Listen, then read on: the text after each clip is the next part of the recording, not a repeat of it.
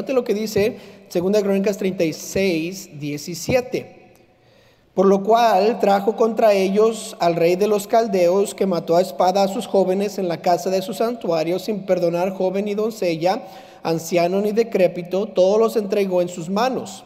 Asimismo todos los utensilios de la casa de Dios, grandes y chicos, los tesoros de la casa de Jehová y los tesoros de la casa del rey y de sus príncipes, todo lo llevó a Babilonia y quemaron la casa de Dios y rompieron el muro de Jerusalén y consumieron a fuego todos sus palacios y destruyeron todos sus objetos deseables. Los que, se, los que escaparon de la espada fueron llevados cautivos a Babilonia y fueron siervos de él y de sus hijos hasta que vino el reino de los persas para que se cumpliese la palabra de Jehová por boca de Jeremías hasta que la tierra hubo gozado de reposo, porque todo el tiempo de su asolamiento reposó hasta que los 70 años fueron cumplidos. Esta tarde yo quisiera predicar un mensaje en la serie de la cautividad que se titula El comienzo de un periodo largo. El comienzo de un periodo largo. Vamos a orar. Señor, te damos gracias por el tiempo que nos permites estar aquí. Te pido ahora que, que me ayudes a mí a predicar de una manera que te agrada a ti. Ayúdame a decir aquello que va a edificar a tu pueblo porque esta es tu gente. Te pido que me ayudes a mí a a responder a tu Espíritu Santo y también a nuestro pastor Collins mientras regresa. A protégelo en el camino, ayúdalo a regresar con bien aquí para que siga dirigiéndonos con la sabiduría que tú le has dado. También te pido por el resto de este servicio, en nombre de Cristo Jesús. Amén. Pueden tomar su asiento. Gracias por ponerse en pie. Hay veces que nuestro sufrimiento es por nuestro pecado. Y cuando estoy viendo uh, el tiempo, los periodos de Israel, queremos ver ciertas Ah, historia de lo que sucede con el pueblo de Israel. En el Antiguo Testamento eh, se divide en los periodos en cuales Israel estaba ah, pasando diferentes cosas. El periodo de los patriarcas, si usted ah, no sabe, es el tiempo de Génesis 11 hasta el Génesis 50. Los patriarcas es Abraham, Jacob, perdón, Abraham, Isaac y Jacob con sus doce hijos. Jacob se transforma en Israel y esa época entre Génesis 11 y Génesis 50 se le llama la época de los patriarcas los que comenzaron ah, el, pueblo de Israel. Después llegamos a la época del Éxodo. El Éxodo no significa, no nada más es el, nombre de un libro, sino es la salida, ¿verdad?, de Egipto a la tierra prometida. Si usted ve todas las señales aquí en los Estados Unidos que dicen exit, exit, exit, ¿verdad? Éxodo tiene la misma idea, la salida. Están saliendo de la esclavitud, yendo a la tierra prometida. Y esta época abarca el libro de Éxodo, Levítico, Números y Deuteronomio. Ahí es donde Dios les da al pueblo de Israel las leyes, les da los diez mandamientos, les da la manera en que deben de comportarse, porque ya no están ah, ah, bajo la época de los patriarcas, en, eh, otras palabras, no están ah, solo siendo guiados por el papá, sino están siendo guiados por la palabra de Dios. Dios empieza a darles la palabra aquí en la época del Éxodo. Después de la época del Éxodo, que dura como unos 40 años, a 45 años se van a la época de la conquista. Y la conquista es todo en el libro de Josué. Josué nos da la historia de cómo es que el pueblo de Israel, ya cuando están listos para entrar a la tierra prometida, van y, da, y conquistan la tierra prometida que Dios ya les había dado. Josué es el libro que nos ayuda a reconocer cuál, cuáles lugares eh, se dividieron para qué tribu y cómo es que pudieron conquistar en la tierra de Canaán o la tierra prometida. Después de la conquista llega la época de los jueces. Y esto es donde pasamos mucho tiempo cuando yo pude ah, predicar los miércoles, hablamos de mucho de los jueces, en donde el pueblo hacía lo que bien les parecía, Dios llevaba, traía a alguien que los oprimía, después le, le clamaban a Dios, Señor ayúdanos, y ¿qué hacía? Dios mandaba a un juez para que los librara. Y mientras el juez estaba vivo, ¿qué hacía el pueblo? Vivía conforme las leyes de Dios que les había dado en la época del Éxodo. Sin embargo, el juez moría y regresaban a lo que hacían antes sin haber juez. Y en los libros que abarca la época de los jueces es jueces y Ruth. Por eso al comienzo del, libro de Ruth dice durante la época de los jueces. Nos está dando la idea de dónde está este periodo. También, uh, perdón, después de los jueces llega la época del reino.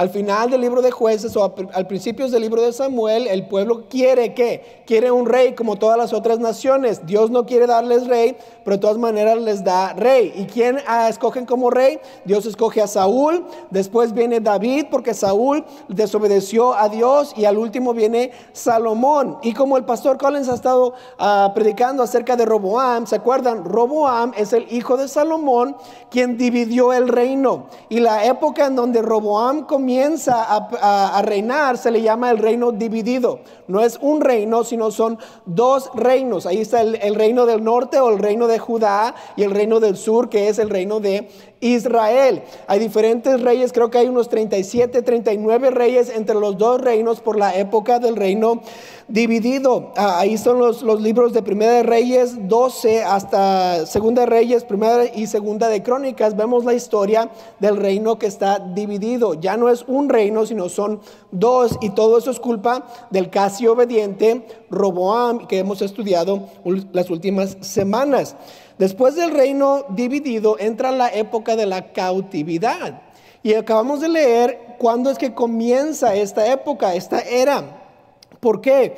Porque ya después del reino Dios dice, es tiempo de que alguien los agarre por todo lo que han hecho, van, son cautivos y los libros que están ah, en esta época de la cautividad es Daniel, Esdras, Ezequiel, Nehemías y Esther. Hay otros por ahí, pero esos son los más conocidos. Después de la época de la cautividad, que son unos más o menos 70 años, hay una época de silencio no hay revelación de Dios, no hay nuevos libros escritos de la Biblia. Como unos 400 años no hay nada que se escuche de Dios, sino solo el Antiguo Testamento. Y después de estos años de silencio, llega el Nuevo Testamento, en donde nosotros pasamos la mayoría de los domingos hablando acerca de Jesús, del discípulo de la iglesia, y comienza la era de la iglesia en el Nuevo Testamento. Entonces, lo que vamos a estar estudiando es la época entre el silencio y el reino dividido la cautividad. Ahí es donde están, no en Jerusalén, en Samaria, en Judá, sino están en donde? En Babilonia. Fueron llevados de, de donde estaban, del pueblo de Israel, ¿verdad? De su, de su tierra natal a Babilonia y están residiendo ahí. ¿Por qué? Por lo que hicieron durante el tiempo del reino dividido. Si se acuerda, cuando estudiamos los jueces, el tema de los jueces era que cada quien hacía lo que bien le parecía. No había rey que les dijera qué hacer, no había profeta que les dijera qué hacer, sino los jueces decían y cuando el juez acababa de vivir, cada persona hacía lo que bien les parecía. ¿Se acuerdan de Elimelech y la familia de Ruth? Ellos decidieron irse de la tierra prometida e irse a Moab, a una tierra que es pagana. ¿Por qué? Porque no había comida, ¿verdad? Había un tiempo de hambre y ellos decidieron hacer lo que bien les parecía y les fue mal. Por eso estudiamos el, el libro de Ruth. Cuando llegamos al reino y el reino dividido, está, el tema es que son guiados por el poder y el prestigio que el rey quería, no necesariamente por las leyes que Dios había puesto. En el reino de Israel nunca se encontró un rey bueno. Ese es el reino del sur, donde Jeroboam tomó cargo, no Roboam. En el, en el reino del sur, nadie, ninguno de los reyes, dice la Biblia, que hizo lo bueno delante de los ojos de Jehová. En el reino de Judá, que es el reino del norte, ah, de vez en cuando había un rey que sí hacía lo bueno. Ahí es donde encontramos los, los nombres de Asa, de Ezequías, de Josías, de Amasías, entre otros que hicieron lo bueno. Solo hubo como unos ocho, unos nueve tal vez, que hicieron lo recto delante de los ojos de Jehová. Y los profetas no son una época sino son diferentes personas que aparecían para decirle al mundo, decirle a los israelitas lo que Dios estaba tratando de decirles. Nosotros vemos los profetas y aparecen en el tiempo del reino ah, más que en cualquier otro tiempo. Si había profetas antes y después del tiempo del reino, como Juan el Bautista, sin embargo, aparecen más en el tiempo del reino. ¿Por qué?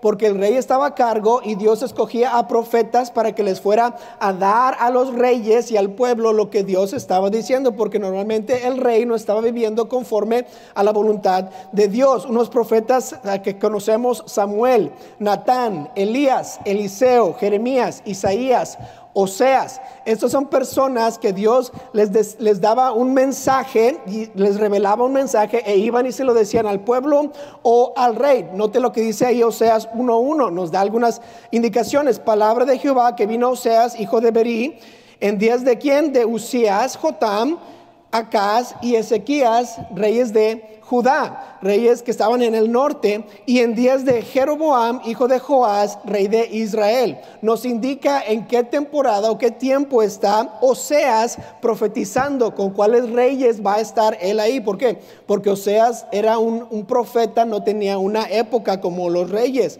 En Isaías vemos qué nos dice acerca de él. Dice Isaías 1.1, visión de Isaías, hijo de Amós, en la cual vio acerca de Judá y Jerusalén. ¿En cuáles días? Días de Usías, Jotam, Acaz y Ezequías, reyes de Judá. Entonces Isaías y Oseas fueron profetas compadres. En el mismo tiempo, Dios usó a dos profetas durante los mismos reyes para dar su palabra en ese tiempo. Dios los usó ah, para hablar a su pueblo. Antes de la cautividad de Israel, que vamos a estar estudiando, Jeremías aparece como profeta. Y como sabemos en Jeremías 2.2 dice, palabra de Jehová que le vino en los días de Josías, hijo de Amón, rey de Judá, en el año decimotercero de su reinado, le vino también en días de Joacim, hijo de Josías, rey de Judá, hasta el fin del año undécimo de Sedequías, hijo de Josías, rey de Judá, ¿hasta cuándo? Hasta la cautividad de Jerusalén en el mes quinto. Entonces, Jeremías vio la cautividad, o sea, que, que Nabucodonosor vino y se llevó al pueblo de Israel hasta el quinto mes. Y de ahí ya no existió. Porque nos da la temporada en donde Jeremías estaba profetizando. Entonces Jeremías fue el profeta que Dios usó inmediatamente antes de que Judá fuera cautivo. Y Jeremías, cuando usted lee Jeremías, está viendo el tiempo antes de la cautividad.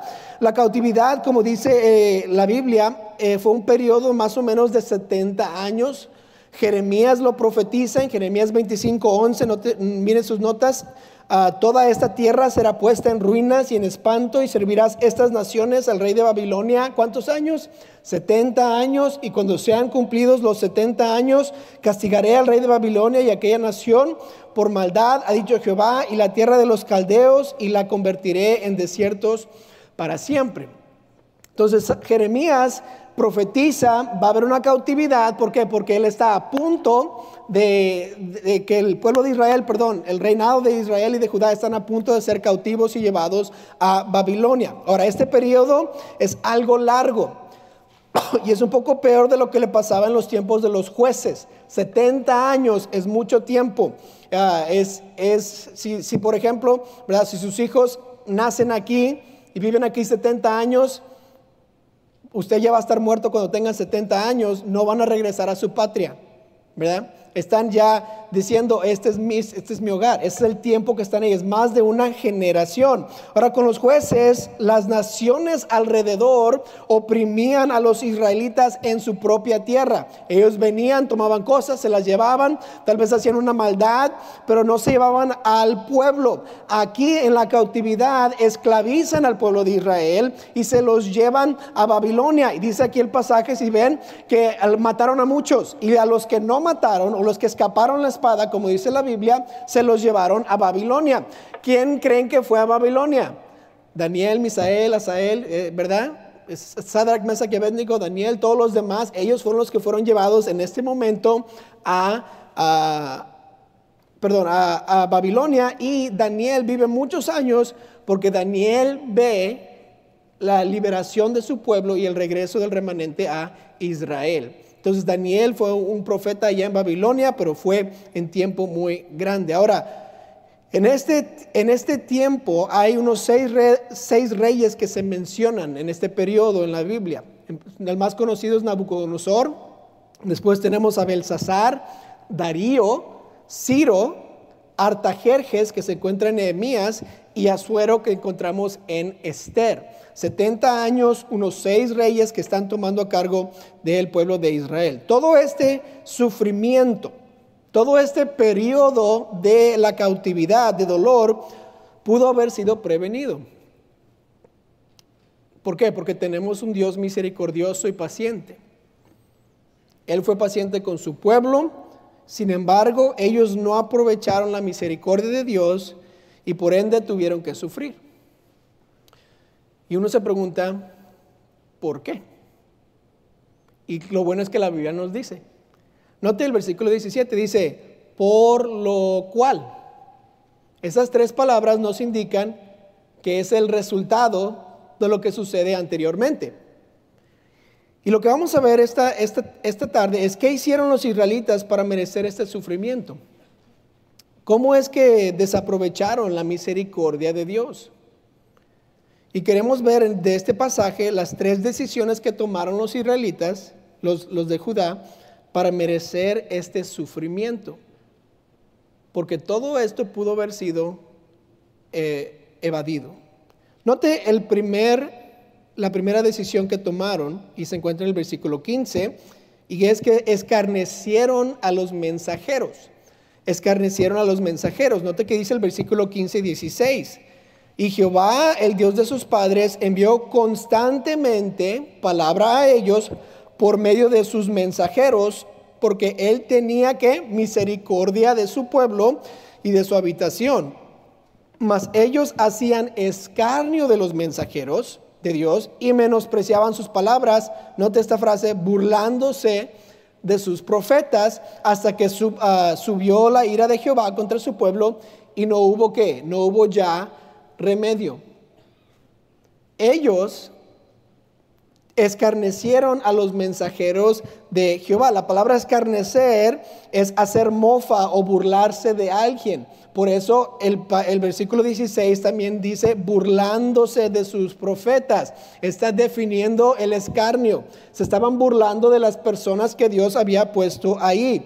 El pueblo, los reyes, veían a esta persona, a este profeta, y se burlaban de ellos. El, el más que tenemos en mente es Jeremías, porque es el que profetizó esto, el que les estaba diciendo. Si usted reconoce o se acuerda de la historia de Jeremías, Jeremías era el, el profeta que lamentaba mucho que lloraba mucho. Él escribió el libro de lamentaciones. ¿Por qué? Porque estaba viendo al pueblo de Israel caer en pecado, caer una vez más y una vez más y sabía que venía el juicio de Dios y estaba llorando porque nadie se, nadie se arrepentía y regresaba a los caminos de Dios. Nosotros ah, reconocemos, ¿verdad? Que tal vez un profeta era un poco raro. ¿Por qué? En Juan el Bautista nos dice que él fue el último profeta y se vestía raro, comía cosas raras. Y, en persona, si usted conocía al profeta, Juan, Juan el Bautista o tal vez a Jeremías, lo veía un poco que raro, no se veían normales. Era como el, el que no se peinaba, que olía feo, pero decía cosas bonitas. Y usted dice, ¿de dónde saca tanta información? Este feo loco, ¿verdad?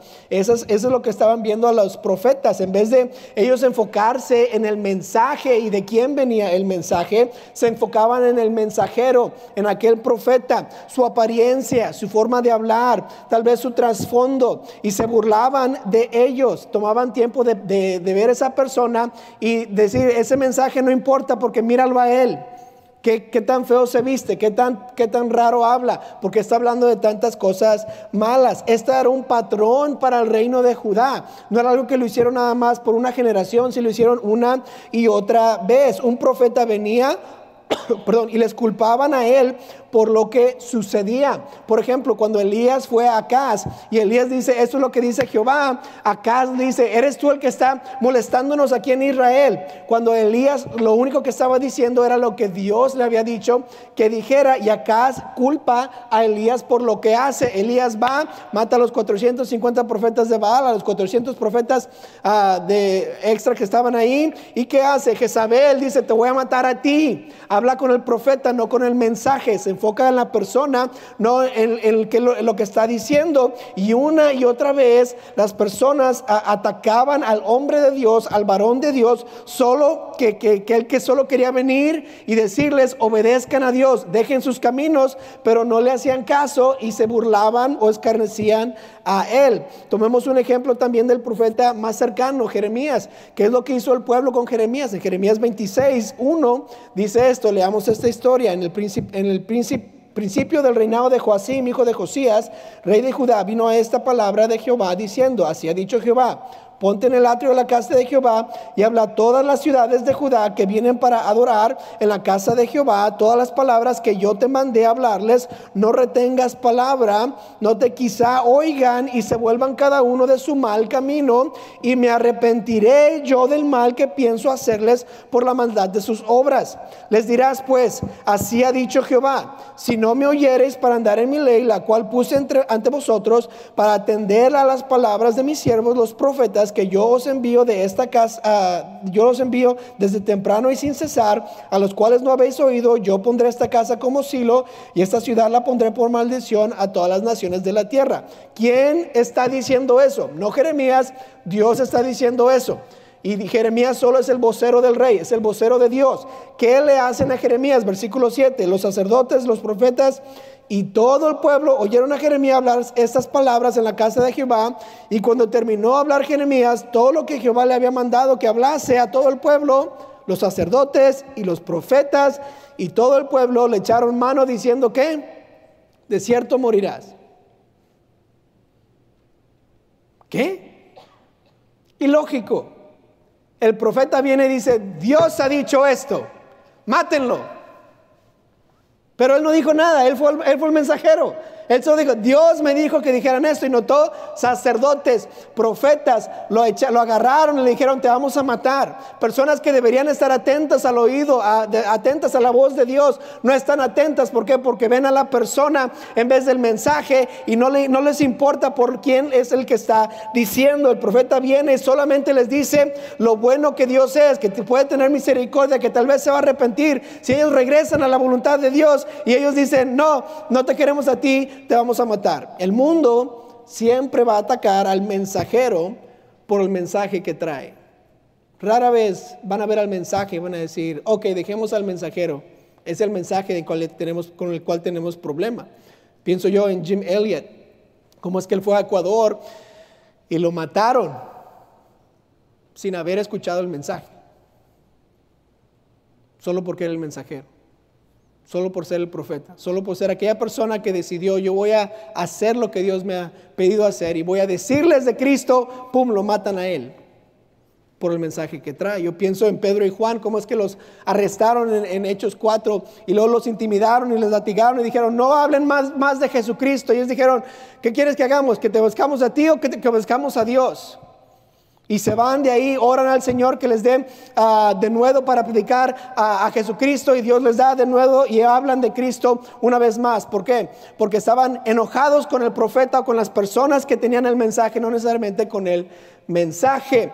Tenga dado por hecho que si usted, como estos mensajeros, trata de decirle a otros lo que Dios quiere que ellos hagan, cómo es que Cristo les ama, lo van a maltratar a usted solamente por ser el mensajero porque escarnecen al profeta, escarnecen al mensajero. Cristo les ama a ellos y solo queremos advertirles tal vez del, fin que ellos van a tener, del infierno que es real y que el cielo, que es un dulce cielo. Y cada vez que vamos y le decimos, por favor, acepta a Cristo, nos van a odiar un poco más. Segundo Timoteo 3:12, y también todos los que quieren vivir piadosamente en Cristo Jesús padecerán persecución. Lucas 10:3, id, he aquí yo os envío como cordero en medio de lobos. Juan 15:20, acordaos de la palabra que os dice, el siervo no es mayor que su Señor. Si me han perseguido, ah, si, si a mí me han perseguido, también a vosotros os perseguirán. Y si han guardado mi palabra, también guardarán la vuestra. El mundo lo va a hacer. Nos va a ver como mensajeros y nos va a odiar a nosotros por el mensaje que traemos y no les va a importar el mensaje que está ahí. Pero hay que tener cuidado porque a veces nosotros como cristianos podemos caer en la misma trampa y podemos ver al mensajero y dejar al mensaje a un lado. Dios está tratando a veces de ser paciente con nosotros como cristianos y misericordiosos al mandarnos un mensaje por medio de un mensajero y si nos burlamos tal vez del mensajero, tal vez no ponemos atención o no lo tomamos en serio, estamos realmente atrayendo el castigo de Dios a nuestras vidas en vez de recibir la advertencia que Dios nos está tratando de dar, la manera que Dios nos advierte de lo que estamos haciendo ah, eh, en este tiempo, en este periodo de nuestra vida es por medio de un pastor, por medio de un predicador, por medio de una persona que abre la palabra de Dios y no podemos ver al mensajero que está predicando o a la persona que está abriendo la palabra de Dios y burlarnos de él o escarnecerle o tal vez a lo mínimo ignorar lo que está diciendo solo por quién es esa persona o tal vez no me cae muy bien. ¿Por qué? Porque Dios usa a personas raras para dar su palabra a su pueblo. Y nuestra tarea no es aprobar de la persona, sino dejar que Dios hable a mi corazón, a mi vida. Y el pueblo de Israel se fue al cautiverio porque escarnecieron a los mensajeros de Dios. Pero no solo escarnecieron a los mensajeros, pero note, número dos, que menospreciaron el mensaje. Menospreciaron el mensaje. En el versículo 16 de nuestro pasaje dice esto, mas ellos hacían escarnio de los mensajeros de Dios, note esta frase, y menospreciaban sus palabras burlándose de los profetas. Entonces veían al profeta, se burlaban de él y menospreciaban las palabras que el profeta había dicho. Pregunta, ¿de quién eran esas palabras? ¿Quién le había dicho al profeta, di esto? Pues Dios, Jehová les dijo, di esto, y los profetas iban y decían, y menospreciaban las palabras que el profeta había dicho. La palabra menospreciar se define así, es tener alguien o algo en menos de lo que merece. En otras palabras, darle menos valor. Si esa palabra tiene un cierto valor, yo lo voy a ver como menos. El mensaje que los profetas estaban dando era un buen mensaje. Les estaban advirtiendo de lo que venía, pero también le estaba dando la solución. O sea, si ve cada vez que Dios dice, este mal viene, les da la solución. Ah, eh, sin embargo, escucharon el mensaje y luego lo menospreciaron, no le dieron el valor que merecía. Vemos el ejemplo una vez más en el, en el pasaje que leímos con Jeremías, cómo es que él les da este mensaje Y uh, cómo es que en el capítulo 25 les profetiza que ya van a pasar 70 años en cautiverio. Y donde leímos anteriormente es el capítulo 26. En el capítulo 26 les da un mensaje para qué? Para que Dios no envíe a su pueblo a Babilonia. No quiere que vayan. Les da una oportunidad más de arrepentirse porque es un capítulo después. Y luego en Jeremías 26, 3 repetimos, dice, quizá oigan y se vuelvan cada uno de su mal camino. ¿Y qué va a hacer Dios? Me arrepentiré yo del mal que pienso hacerles por la maldad de sus obras. En otras palabras, el mensaje que no les gustó era para que no sufrieran 70 años. Y menospreciaron el mensaje.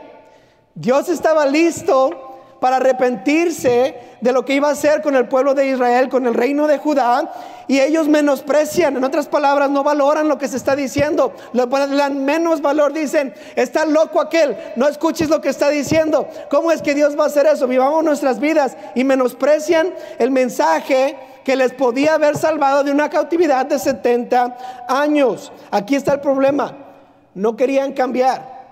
Querían sus caminos, querían su pecado, querían lo que a ellos les gustaba hacer, estaban bien cómodos en su vida y no querían arrepentirse de los dioses a los cuales estaban sirviendo, no querían arrepentirse de su vida, entonces menosprecian el gran mensaje de salvación que Jeremías les trae.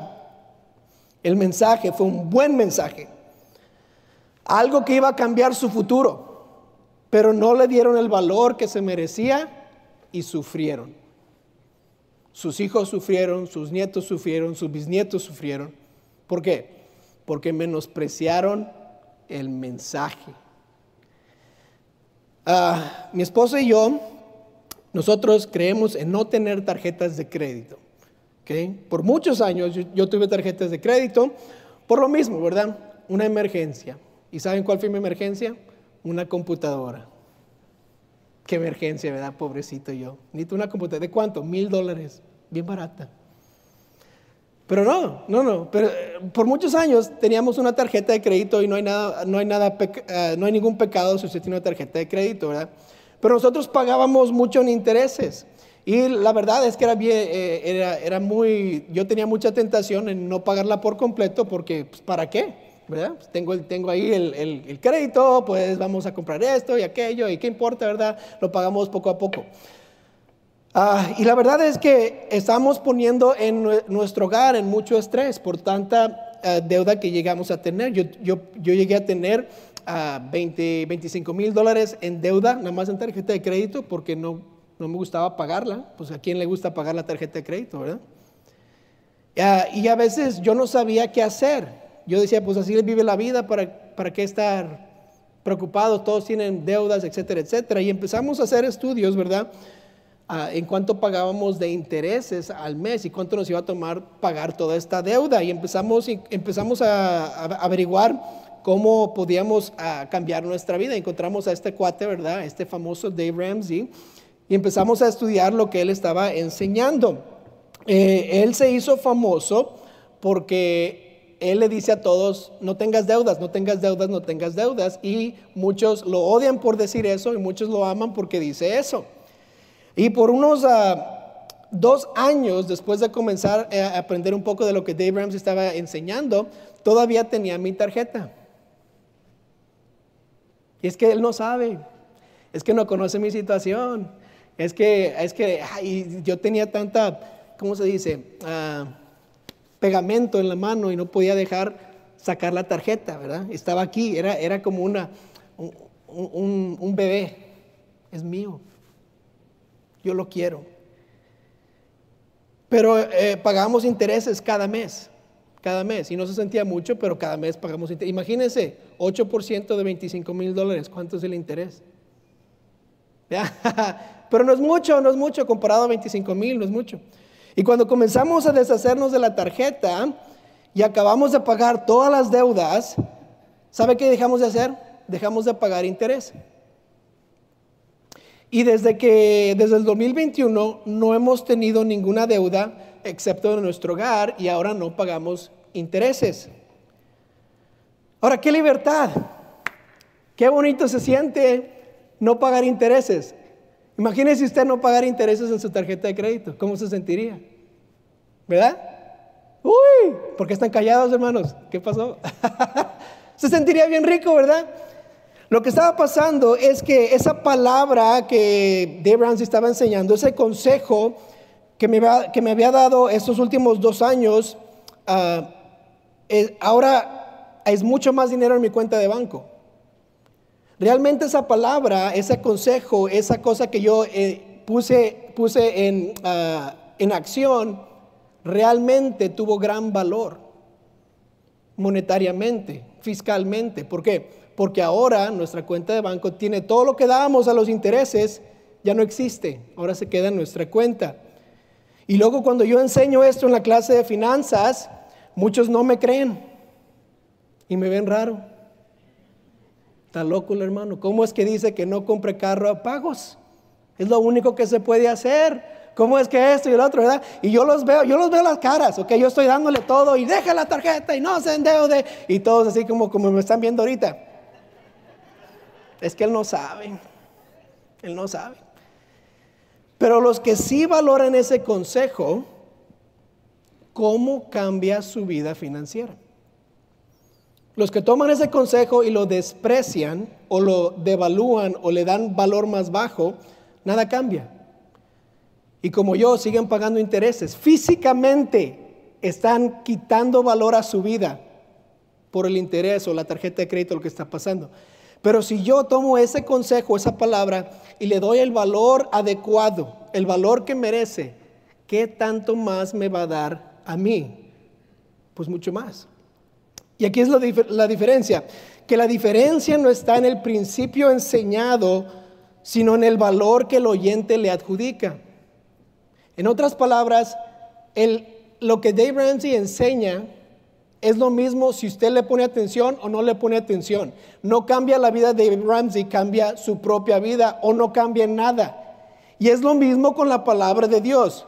La palabra de Dios va a decir lo mismo hoy, ayer, por los siglos, y no importa si usted le da menos valor de lo que se merece, la palabra de Dios sigue siendo muy buena. Y la, la palabra de Dios no devalúa solo porque yo la menosprecio, pero si yo la menosprecio, a mí no me beneficia. Y yo tengo que darle el valor correcto a la palabra de Dios o a lo que el mensajero está diciendo, porque el mensaje que Dios tiene para mí es de gran valor. No le puedo bajar ni siquiera un poquito. ¿Por qué? Porque me perjudica a mí. Dios lo dice y si yo no cambio, a, Dios está igual. No cambia la vida de Dios. Dios sigue igual en el cielo reinando. Yo soy el que me perjudico. ¿Cómo es que podemos poner un precio a la palabra de Dios? ¿Cómo es que le podemos realmente ¿cómo, es que creemos que realmente es preciosa y tiene tanto valor y a veces ni siquiera escuchamos lo que Dios está diciendo y lo ponemos ah, en práctica o lo obedecemos? La palabra de Dios sigue siendo y la misma depende de nosotros si la vamos a valorar o no, si le vamos a, apreciar o despreciar. En Job 23, 12 del mandamiento de sus labios nunca me separé. Guardé las palabras de su boca más que mi comida. Jesús respondiendo les dijo, escrito está no solo de pan vivirá el hombre, sino de toda palabra de Dios, porque la palabra de Dios es viva y eficaz y más cortante que toda espada de dos filos y penetra hasta partir el alma y el espíritu, las coyunturas y los tuétanos y descierne los pensamientos y las intenciones del corazón, sino que en la ley de Jehová está su delicia y en su ley medita de día y de noche será como árbol plantado junto a corrientes de agua que da su fruto a su tiempo y su hoja no cae y todo lo que hace prosperará. Nunca se apartará de tu boca este libro de la ley, sino que de día y de noche meditarás en él para que guardes y hagas conforme a todo lo que en él está escrito, porque entonces harás prosperar tu camino y todo te saldrá bien. La palabra de Dios tiene un gran valor, depende de usted y de mí si es que lo valoramos al mismo nivel que Dios lo valora.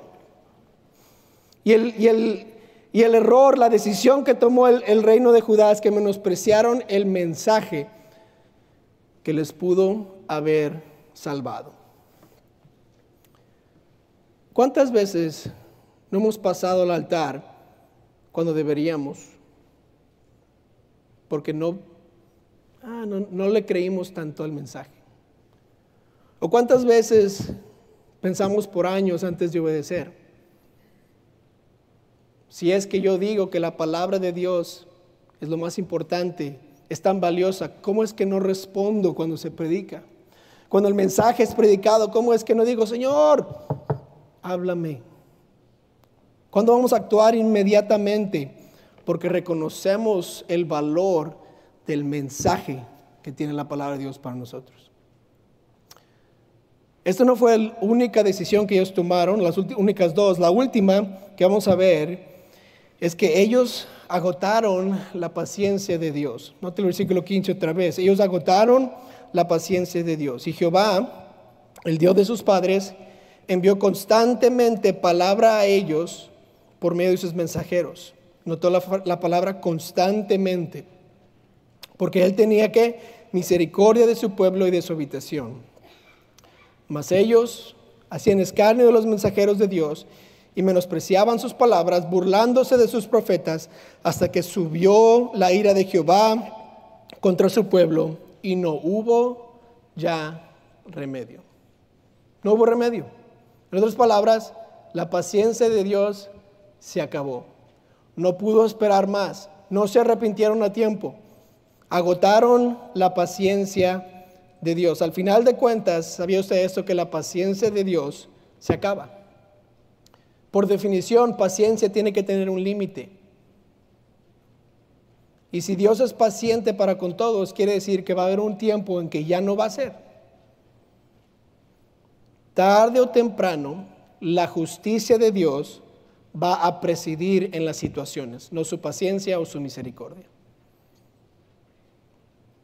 ¿Cuántas veces Dios nos ha tocado el corazón acerca de tal vez un pecado o un paso de obediencia y no hemos hecho nada con eso. Y sabe que la paciencia de Dios algún día se va a agotar. Y va a dejar de hablarnos o va a castigarnos. Y Dios es grande en misericordia y paciente, pero no para siempre. ¿Y sabe lo que Él hace? Él envía a mensajeros y envía un mensaje para que usted y yo respondamos y no caigamos en el castigo y no agotemos su paciencia. Tenga, tenga por seguro de esto, que Dios no va a tener paciencia por siempre por mí. Va a haber un día que Dios va a decir, se acabó. Y no queremos como cristianos llegar al momento que agotamos la paciencia de nuestro Dios.